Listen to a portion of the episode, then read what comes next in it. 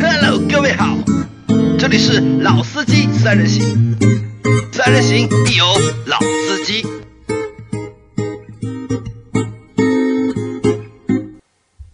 Hello，大家好，欢迎收听《老司机三人行》，我是杨磊。我是一辉，哎，大家好，我是周老师。啊，一辉最近已经休息了两个星期了吧？已经嗯，差不多吧，啊，状态调整好了没有？也就那样吧，啊，也啊也没也不是也不需要什么调整吧，啊，我觉得其实调整还是要调整的，但要但也要对自己就是要有要求，或者是有信心，对嗯吧？不能就是呃就那样就那样嘛。 那这一期节目呢，就是我们会用一辉给我们选的那个选题来给大家做一期节目。这些题目叫什么名字？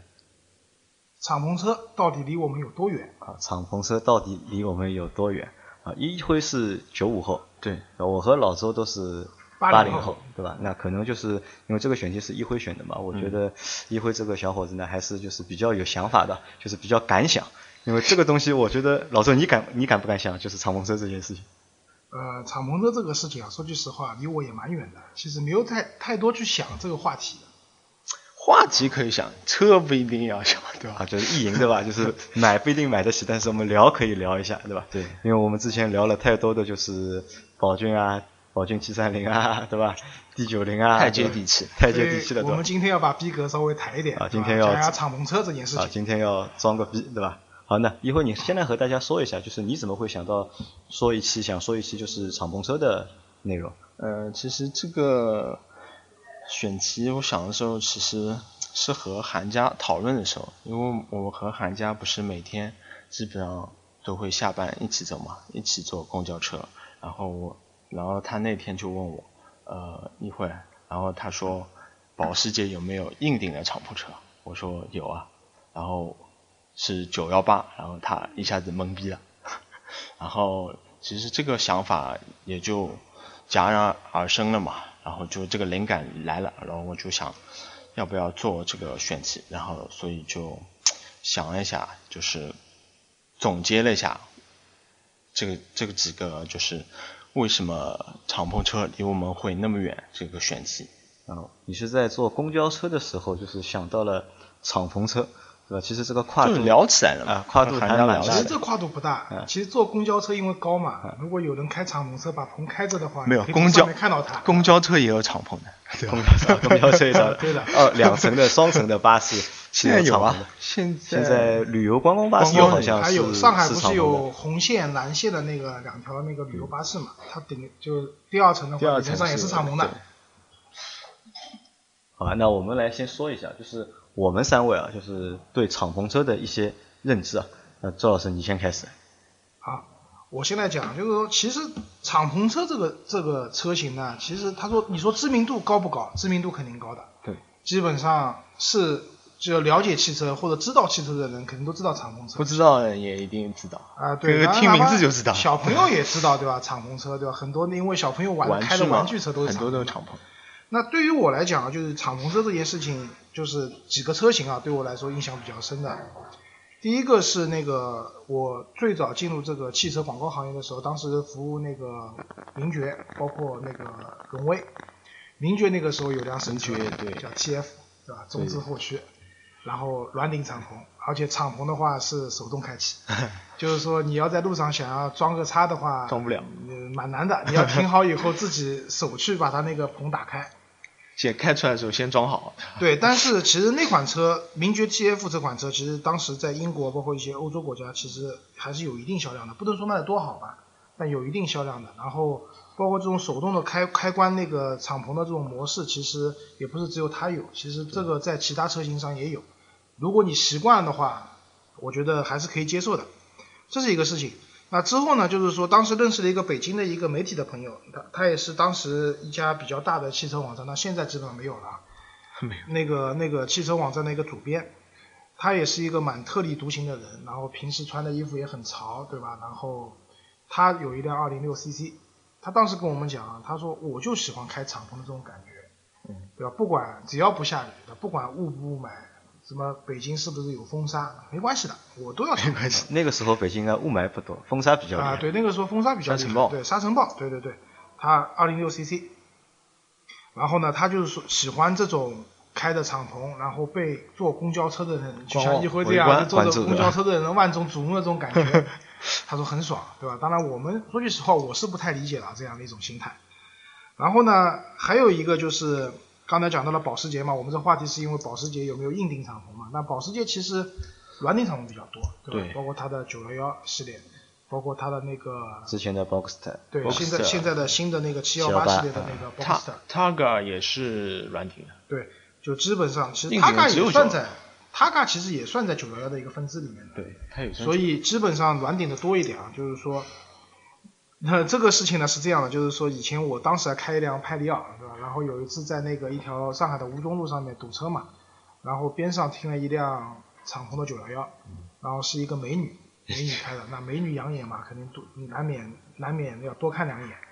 然后当时就，我当时我的太太坐在边上嘛，她就说哇那么热的天，太阳那么大，对吧？然后这个姑娘开了一辆敞篷车，戴了一顶棒几球月帽份，？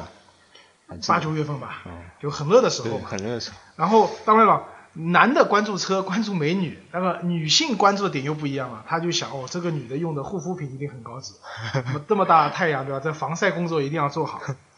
啊，这这也是个敞篷车的故事。然后另外一辆敞篷车呢，我自己开过，就是上一代的，就是是其实现在也在售停产，但是在售的那个马自达的 MX 五，一 NC 嗯那个是代，对对对，然后这一代的车子呢，就是说那个杜拉拉升职记里面有马自达赞助的嘛，其实当杜拉拉那个时候就买过一辆这这，虽然这个剧我没看过，对你你肯定没看过了，你跟我们有代沟的，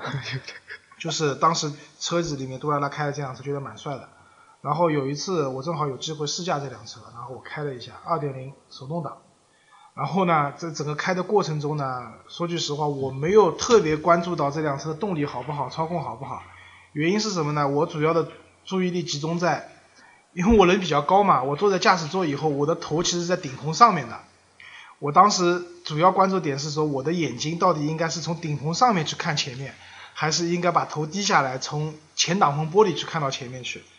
所以就是当时我的概念就是说，这种比较小的这种敞篷车啊，可能更适合身材比较呃，小一点，嗯小一点的人，对。像我这样身材大的人是不太适合。因为那辆车比较低，也比较小，其实的确其实是那个的级确别的是适敞合篷。车对还算挺小的，对，但是 MX 五的话，不管怎么样讲啊，也是一辆中置后驱的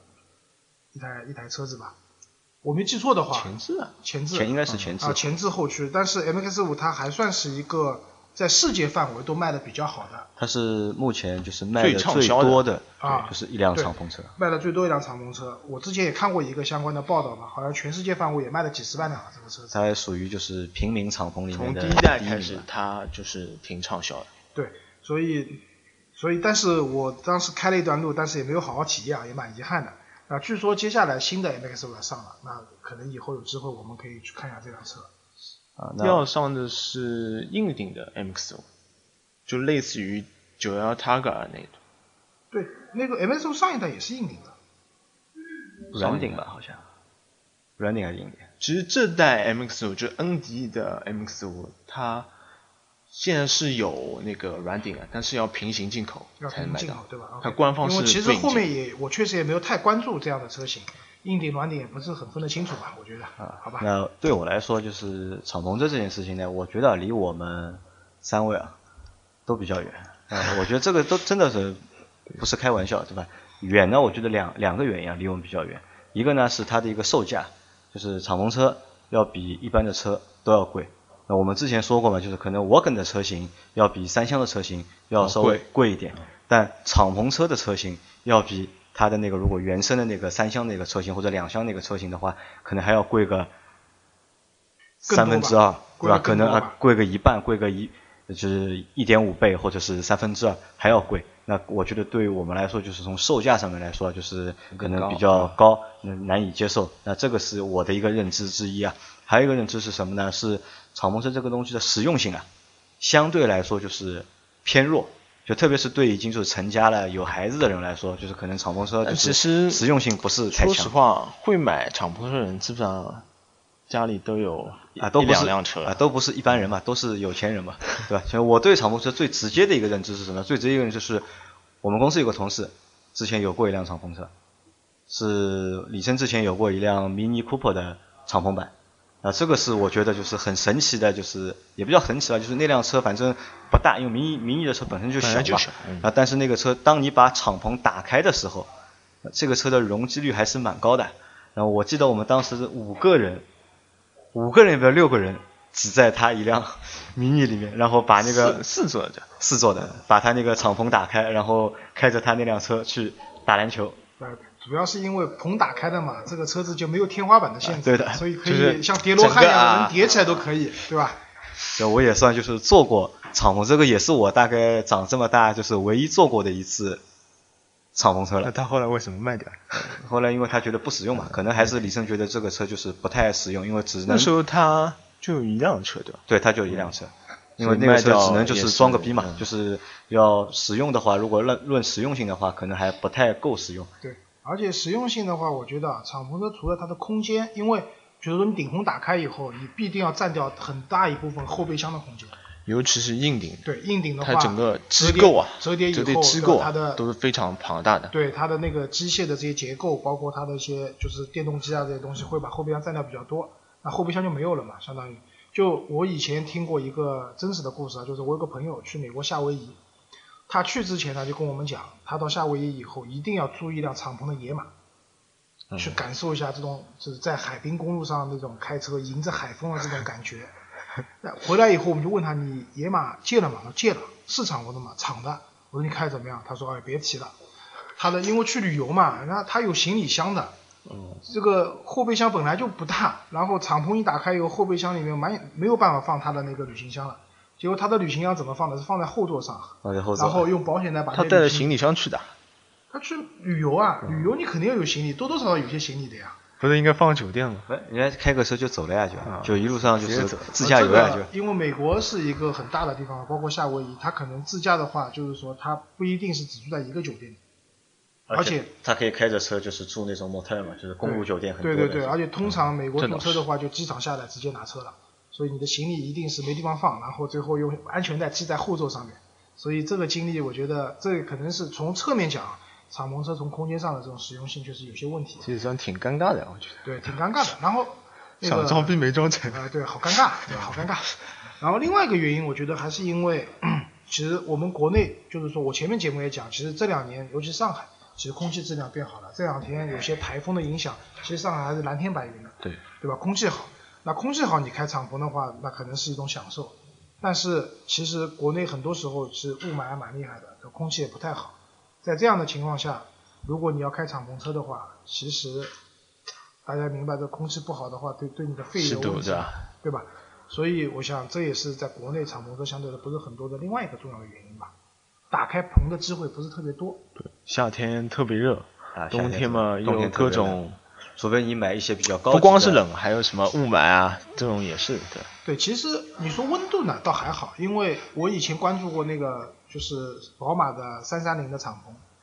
就是当现在已经叫四系了嘛，对以前老款的三三零的敞篷，它好像是有一套所后谓的枕有个什么暖风系统，后送风系统。这个就没有那么的简单，它整个车子是有一套那种大气调节的这样的系统，就是说哪怕你冬天或者夏天在这车里面开车的话，它还是尽可能的保证一定的就是舒适度的温度上的舒适度的。当然了，你肯定跟那种封闭式的车顶去比，肯定还是会有差距的。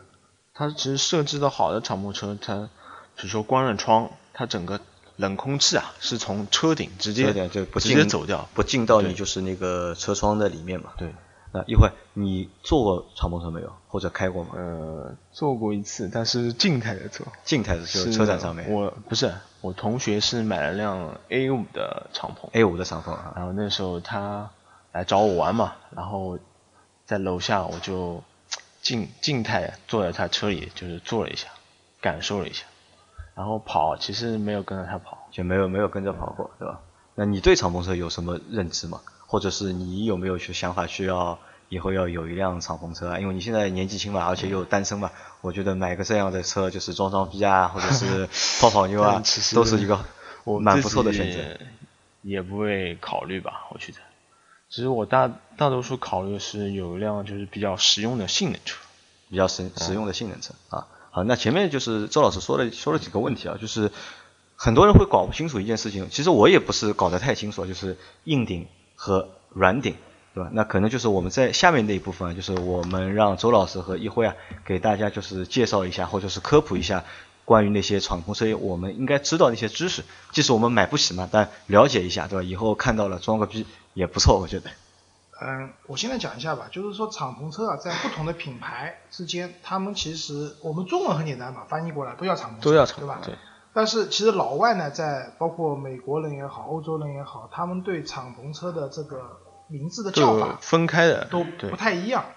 比如说有你可以看到像有些车叫 Spider，对吧？Spider 那它就是、呃，像兰博的那对，个包括像小九牛，幺八对 Spider，对吧？它是敞篷的意思，对吧？但然后九幺保时捷不是应该是德国的？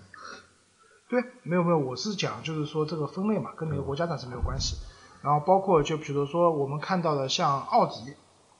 奥迪的它那个就是敞篷车的话，它是叫什么 Cabriolet，对吧？就是你可以看到就是缩写的 C Cab C A B E R I O 这样的一个缩 A 写的五 A 三那种敞对，篷它叫都是叫这个，对吧？还有 convert convertible，对吧？convertible 也是一种敞篷的一种说法。那其实归根结底就是说，因为不同的文字翻译过来，所以看到的一些英文字母或者说英文单词，它代代表的敞篷车的意思是不一就都是代表敞篷车这个意思。但叫法不一样。对，然后另外一方面，那个敞篷它还分硬顶敞篷和软顶软顶敞敞篷啊篷，对吧？那软先讲软顶吧，软顶的话，其实它就是上面是一层比较厚的帆布，然后软顶敞篷的好处是什么呢？就是说它的折叠啊，相对来说折叠后以后体积会比较小，因为帆布是可以折叠的嘛，就是就像窗帘一样可以卷起来，它是是折叠起来。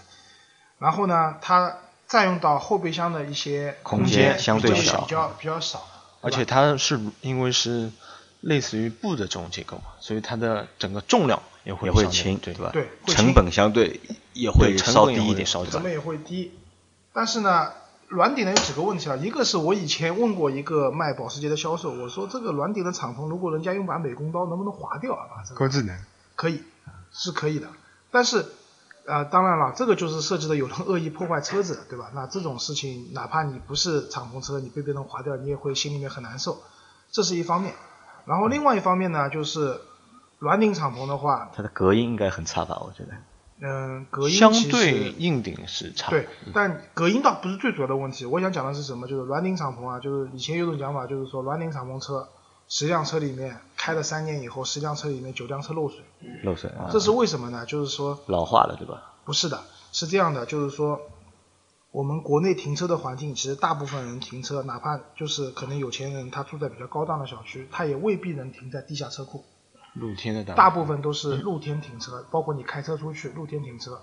那就是么太阳就是遇到下雨以后对，太阳包括一个是太阳直射的问题，另外一个是下雨以后，因为我们雨水比较脏，尤其你停在树下、树的下面，一旦下雨以后，它下下来的这种灰尘啊、泥泥就是那种泥浆啊，它会就是把那个这个车子的那个排水孔，堵时掉。嗯间长了会堵掉。那所以在这样的情况下呢，就会那个导致时间长了以后，这个车会有多多少少会有一些漏水的问题。就是整个顶有一些老化，比如说，对对对，所以当时我我之前有关注过那个 Boxster 上一代的 Boxster，、呃当时的销售就跟我讲，如果你停车环境不是特别好的话，是不建议你买 Boxster 的，还是买辆卡曼比较实比较但实用卡一点。曼不能敞篷，对，卡曼不能敞篷，对吧？然后这然后软顶的敞篷的话，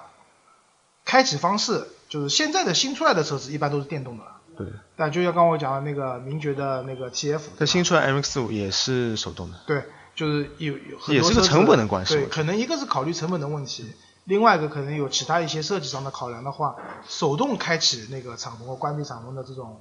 情况也蛮多的。那说句实话，你开敞篷车主要是为了出去装装装叉嘛， 对吧？但是需要装叉的时候，你还要把车停好，然后人从里面爬起来，然后把那个用手去把它推开，然后我觉得这个还比较尴尬差一点。这个我觉得不是尴尬，因为这个我觉得问题不大。因为问题大的是什么？你知道，就是因为一般就算就算这个敞篷车是手动开嗯启的，我们可以在出门之前就把敞篷开启。尴尬的是什么？尴尬的是你开启之后开到一半下雨了，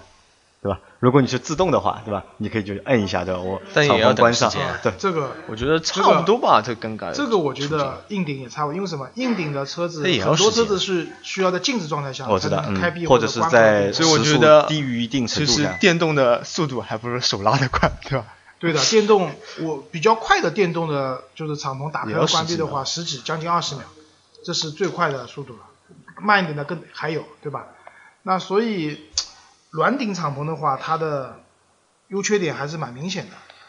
然后就是在还有个外观的问题。对外观，其实我其个实人我觉觉得，啊得啊我不太喜欢软顶的样子，对我也不太喜欢软顶的样子，因为软顶感觉这个车子是被割裂的，就是 车顶和车身之间是被割裂的。就不像不是很协调。那我我蛮喜欢软顶的，因为我觉得为什么我喜欢软顶呢？就是如果你开着一个软顶的敞篷车的话，即使你不把敞篷打开，其他人看到。他就会也看觉出，得哎，是这辆是辆对对对敞篷车。如果你是辆硬顶敞篷的话呢，就是懂的人可能知道这是辆硬顶敞篷车；如果不懂的人呢，可能他也看不懂，他就觉得它是只是一辆普就是通普的的轿轿车而或者已。轿车，对，是的。好，接下来我们讲讲硬顶敞篷车啊。硬顶敞篷车呢，那基本上硬顶没有什么手动开关这种功能了，啊嗯对，因为你自怎么己看去完搬估计呃搬不动够重啊？对对对，所以硬顶基本上电动的。那硬顶的话呢，一个是你要考量是说这个硬顶它开启和关闭的一个时间，基本上现在市面上的车子的话，在二十秒左右已经算比较快的了，因为十它几秒有对有的，就二十秒以内十几秒，它已经是算比较快的了。但是就像刚才杨老师讲到了，就是万一突然下雨了或者怎么样，如果是那种雷暴雨的话，一下雨下来的话，这十几二十秒已经足够把你淋成落汤鸡了。嗯，对，对吧？啊、但是呢，就是好处是说，硬顶的话，它车身就是比较整体，然后刚刚讲到的是可能隔音，隔音，嗯包括关上以后，它车身整体的一个车顶的这种刚性，对，各刚方性面，保温也会好一点，肯定也要对强于就是对软顶的敞篷车。对这方面是肯定是优点了，对吧？但缺点刚才讲到了，第一个是说，如果你不打开的话，很难有人可以一眼看出原来这也是一辆敞篷车，对，这也是一辆敞篷车。所以基本上市面上的现在一些敞篷的车型的话，基本上就是这样的一个分类，对也吧？就这两种。那我们看一下，啊，就是离我们比较近的，就敞篷车有哪些？或者是我我们想一下，就是我们身边的朋友，你有哪些朋友是开敞篷车的？你那个朋友是开 A 五的，嗯敞篷车对吧？然后我们公司的李生之前是有过一辆 mini 的敞篷车，然后上次来我们节目的树树，一个很有个性的一个女孩，她开了一辆就是高尔夫的敞篷，对还有身边还有其他人开敞篷车吗？嗯，好像还真的不太多。好像真的不太多。周老师有吧？嗯我有个打篮球的球友，他开的是上一代的，就是现在叫 SLC 嘛，以前叫 SLK。 S L K 啊啊，对 SLK 这个车子的话，基本上现在就是从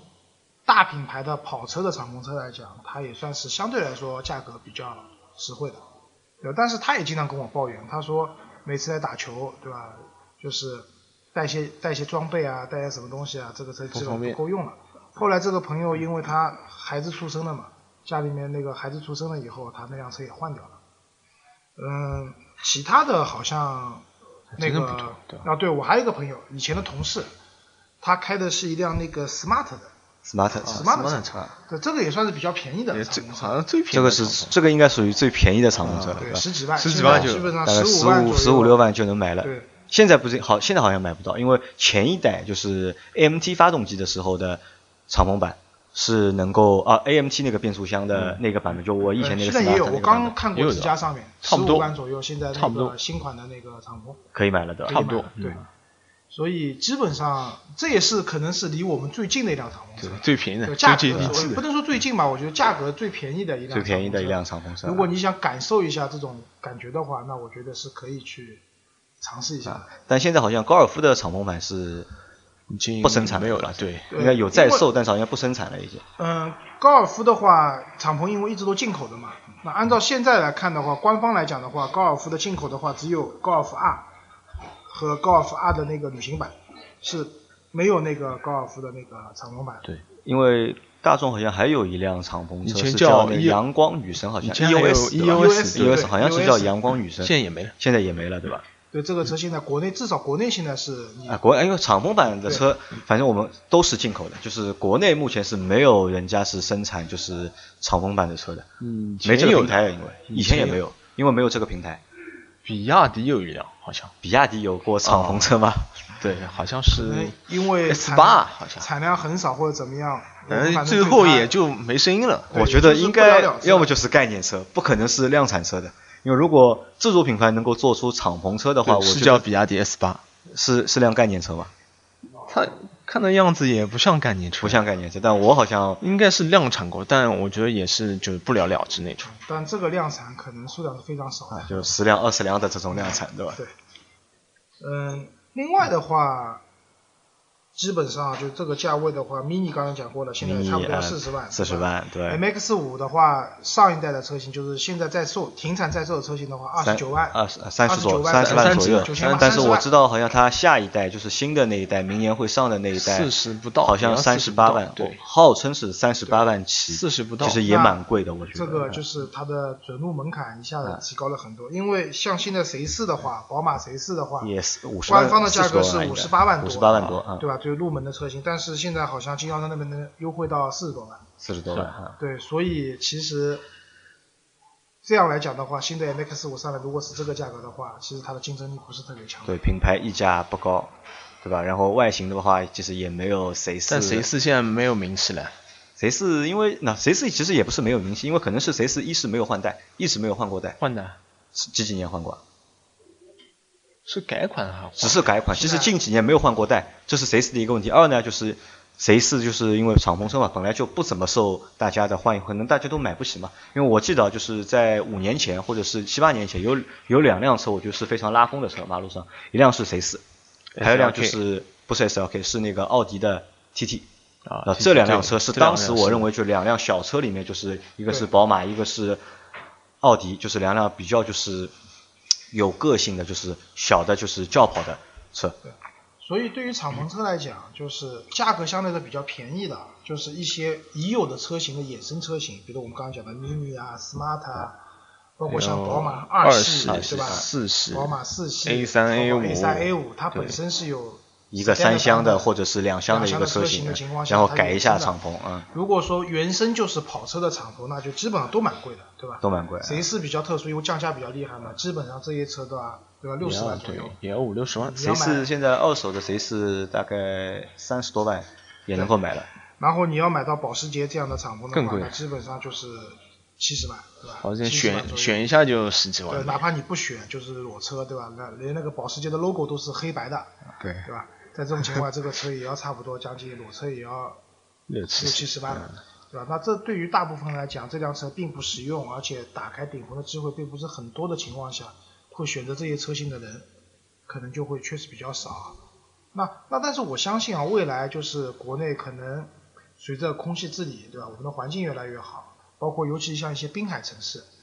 那如果说环境好了，有很多机会可以打开顶棚的，加上大家对用车的这种理念的改变，包括各自的经济条件的提升，敞篷车我觉得未来可能还是会有一定的市场的。市场我觉得肯定会有，因为随着就是产品的丰富啊，或者是大家就是收入的提高嘛，就是多元化的需求啊，我觉得还是肯定会实现的嘛。那这这个就像什么？就像我们这两天在讨论就是瓦罐嘛，对吧？如 果瓦罐能够在中国普及，也不要也不需要普及，就是能够能够买的人变多了，然后大家就普遍能够接受的话，那我觉得就是敞篷车